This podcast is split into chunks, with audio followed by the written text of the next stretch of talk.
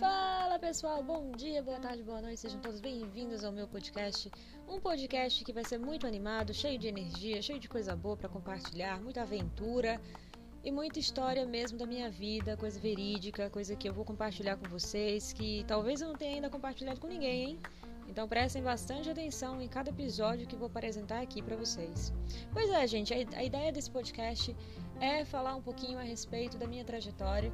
É, a inspiração veio a partir de um livro que eu queria escrever. Daí eu pensei, por que ao invés de escrever um livro eu não faço um podcast?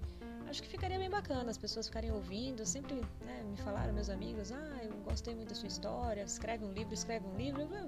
Por que, que a gente não faz um podcast então, né? Ao invés de ficar aí gastando a munheca, escrevendo, vamos falar. Eu gosto de falar, então a gente vai falar. Pois é, A Volta que o Mundo Dá é o nome do meu livro, né? Seria o futuro livro e vai ser o nome do nosso podcast, do qual eu vou dividir é, cada capítulo, né, com um capítulo da história do livro que eu já tinha decidido e eu vou falar aqui para vocês que o primeiro capítulo da gente, deixa eu abrir aqui só para vocês, porque esse negócio aqui, você sabe, né, quem sabe faz ao vivo. São 20 capítulos, gente. Então, segura a onda aí que a história é longa. O capítulo 1 é como tudo começou. Mas antes de falar como tudo começou, eu tenho que falar quem eu sou. Na verdade, tenho que me apresentar. Meu nome é Rafaela Eugênia, eu sou nutricionista, né, formada. É, atuo na área, mas eu sou apaixonada por comunicação. Eu sou apaixonada por línguas diferentes, né? Não de pessoas, pelo amor de Deus, não falem isso. Mas de falar de línguas espanhol, inglês, né? Já, já consegui me comunicar com pessoas em francês, em italiano. Hoje já não faço nem arranhão. Enfim, é, eu tive a oportunidade lá atrás, quando eu tinha meus 17 anos, de conhecer um estrangeiro e morar fora, e por isso que daí começa a minha história.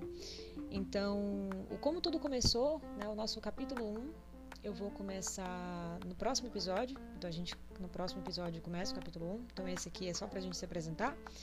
É, mas é basicamente isso. Essa é a história do podcast, a história do meu livro. É falar um pouquinho sobre aventuras, sobre superação, sobre é, você se arriscar, né? você viver uma vida, ir atrás dos seus sonhos, é, realmente ir atrás de algo que as pessoas jamais iriam, fazer coisas que as pessoas né, sempre tiveram medo, se limitaram.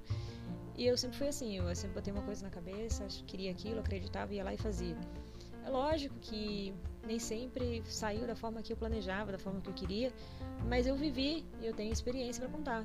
Então, talvez sirva de inspiração para vocês, talvez sirva de aprendizado. Para mim serviu bastante, né? Acho que a gente só aprende errando e eu aprendi bastante, errando bastante, é, para chegar onde eu cheguei.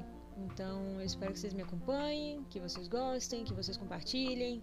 E se quiserem fazer parte do programa que eu possa aqui falar para vocês e trazer talvez até algum tema para a gente falar durante a história, é, acho que dá para a gente colocar. É, eu vou deixar aqui meu e-mail, que é o rafa.podcast.hotmail.com. Então mande lá o comentário de vocês. E vamos pro, pro capítulo 1, não é isso? Então fiquem ligados, capítulo 1, tá vindo aí.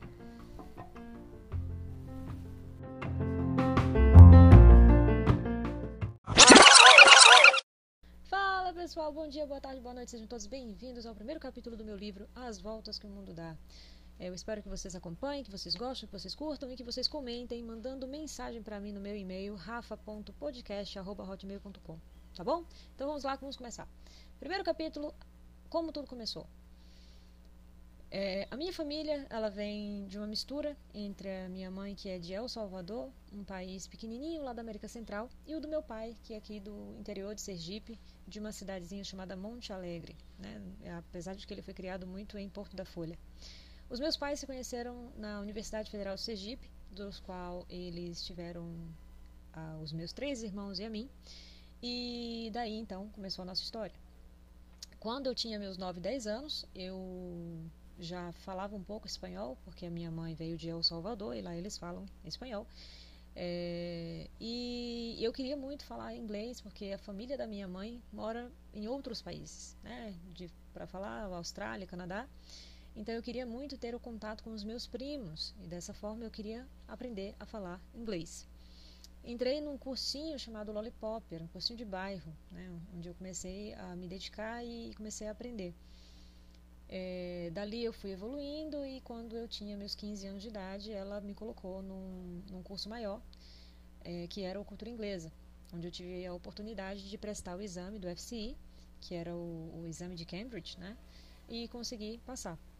Então, naquele período era uma fase que eu era um tanto rebelde, né? Eu queria muito falar inglês, eu queria conhecer pessoas de fora. É, e aí eu entrava muito nesses chats de, de conversa, de bate-papo, para falar com o povo. Né? Fazia perfil, na época tinha Orkut, tinha Face Party, tinha tanta coisa diferente de hoje, mas que era o que tinha e era o que dava para fazer. Então, quando eu tinha meus 15 anos, eu comecei a falar com muita gente fora, gente que fala até hoje, né? da Austrália, da Inglaterra, dos Estados Unidos. E foi uma dessas pessoas, né, que era o Daniel, que ficou, começou a conversar comigo e a gente manteve um contato até meus 17 anos. Aos 17 anos de idade, eu já estava na universidade. Eu fui ingressa da, de uma universidade particular daqui do estado e eu comecei a frequentar o curso de ciências biológicas, né? Tava ali toda empolgada, tava lá, né, queria ser pesquisadora, morar no meio do mato, morar no meio da Amazônia. Mas, né, o coração falou mais alto, conheci esse rapaz, comecei, a gente estava conversando desde os 15 anos de idade, imagine, né? Lá, aquela conversinha, aquele flerte. E aí esse rapaz disse, eu vou vir, eu vou, eu vou no Brasil, vou ver você, né? Eu lembro que na época ele dizia que fumava, eu dizia não, eu não quero conhecer porque você fuma. Ele falou não, por você eu deixo, e realmente o cara deixou de fumar.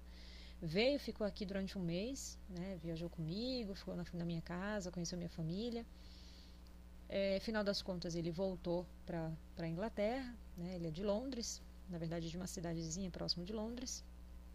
E eu fiquei, né? De coração partido, depois de um mês que a gente ficou junto.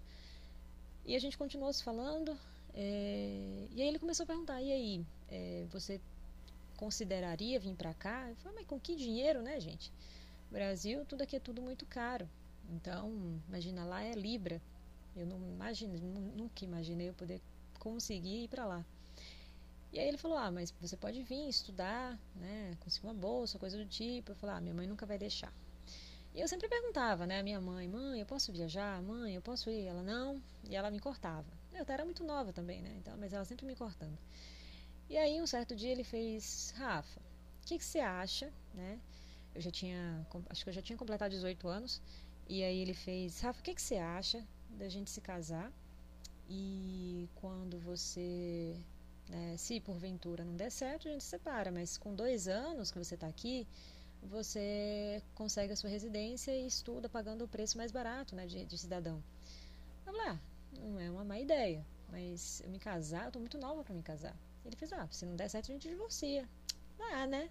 Não der certo, divorcia. Simples assim. Simples assim. Pois é, gente, eu fui nessa. E aí eu aceitei. E aí, novamente, fui lá tentar falar pra minha mãe. É, mãe, e se eu tivesse a oportunidade de estudar? Ela, não, se a gente não tem dinheiro, não, você não vai. E aí eu, e agora, né? Aí, então, o que, que a gente acabou fazendo? Fomos atrás de tudo, escondido. Passaporte, visto, é, tudo que precisávamos fazer para conseguir né, essa mudança de vida, eu sair, viajar, ir lá morar com ele, a gente começou a fazer tudo isso escondido. Ele mandou dinheiro para minha minha conta, pagamos, né, o visto, foi muito caro na época até. Ele pagou, ele pagou a passagem, pagou tudo. E chegou o dia que eu precisava, já estava com tudo nas mãos e eu precisava falar para minha mãe, né? Eu precisava informar, gente, estou indo embora. Gente, vocês não têm noção vocês não têm noção da cara que a minha mãe fez quando eu disse, mãe, eu tô indo embora.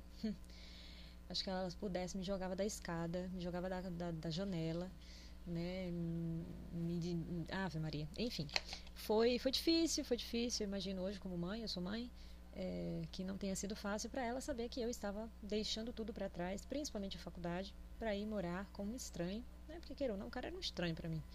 Mas eu estava apaixonada, eu estava no, nas nuvens, eu queria viver aquele sonho de morar fora, de estudar fora. É... Então, ela não tinha que fazer nada, ela, ela tinha que aceitar. Ela ficou um tempo sem falar comigo, meu pai piorou, meu pai começou a querer chamar a Interpol, a Polícia Federal, porque estão me levando para prostituição e aí vocês já imaginam, né, para onde a cabeça do meu pai estava indo. Mas a minha mãe, ela viu que não tinha muito o que fazer, começou a aceitar a ideia e começou a me ajudar, comprando mala, né, é, juntando um dinheiro para poder levar, porque realmente, gente, na época a gente juntou, acho que era mil, mil quinhentos reais, só deu 300 libras. Enfim, foi uma coisa assim bem, bem difícil. Era uma grana alta e, e não deu quase nada para levar, mas acabei indo. Pelo menos não fui com uma mão na frente e outra atrás, né? Na verdade, fui com duas grandes malas cheias das coisas que eu tinha, de urso de pelúcia. Gente, eu levei meus ursos de pelúcia. Vocês acreditam? Eu levei urso de pelúcia, eu levei tudo que eu tinha no meu quarto. Uma menina, né, velho? Mas enfim. Então, acabou que aconteceu. Eu fui, era um julho de 2000 e bolinha. E eu fui. 2006, acho. É, 2006. E, gente, quando eu cheguei lá, vocês não têm noção. Eu tinha. Eram seis meses a partir do momento que eu recebi o visto. Isso faltava um mês para meu visto vencer. Então a gente tinha que se preparar durante um mês para o casamento. Então eu cheguei, ele foi me buscar no aeroporto. A primeira coisa que ele perguntou: e aí? O que, que você está achando? O que, que você está achando de Londres? Eu olhei para um lado, olhei para o outro, todas as casas iguais, né? Tudo igualzinho. Eu falei, ai, nossa, que chato, que feio. Sério, sério, juro a vocês. Assim, nada estava muito me deixando muito entusiasmada, aquela coisa toda, né? Ah, vi um, né? Quando eu cheguei na casa dele, que eu vi uma macieira, um pé de maçã no fundo de quintal, aquilo me deixou louca. Falei, nossa, um pé de maçã, uma macieira. Meu Deus, tem uma framboesa aqui, tem limão, tem isso e aquilo. E ele ficou chocado. Ele falou, como assim? Passou a cidade inteira e você não ficou entusiasmado. Chega em casa, por causa de um jardim, você está entusiasmado. Essa menina é doida, né? Só pode ser doida. E foi, foi assim, né? A família dele me recebeu de braços abertos, a mãe dele, até hoje a gente se fala, mas ela foi muito muito muito mãe mesmo, né? Uma segunda mãe para mim na época. A irmã dele era muito nova e mas me recebeu muito bem, assim como o irmão dele, enfim, toda a família. Foram muito receptivos. E, e esse é o fim do nosso primeiro capítulo, como tudo começou, porque nós já chegamos em Londres e tem muita história ainda pela frente. Então, para não deixar essa história muito longa e vocês ficarem aí perdidos, a gente vai finalizar aqui e eu espero que vocês acompanhem no próximo capítulo.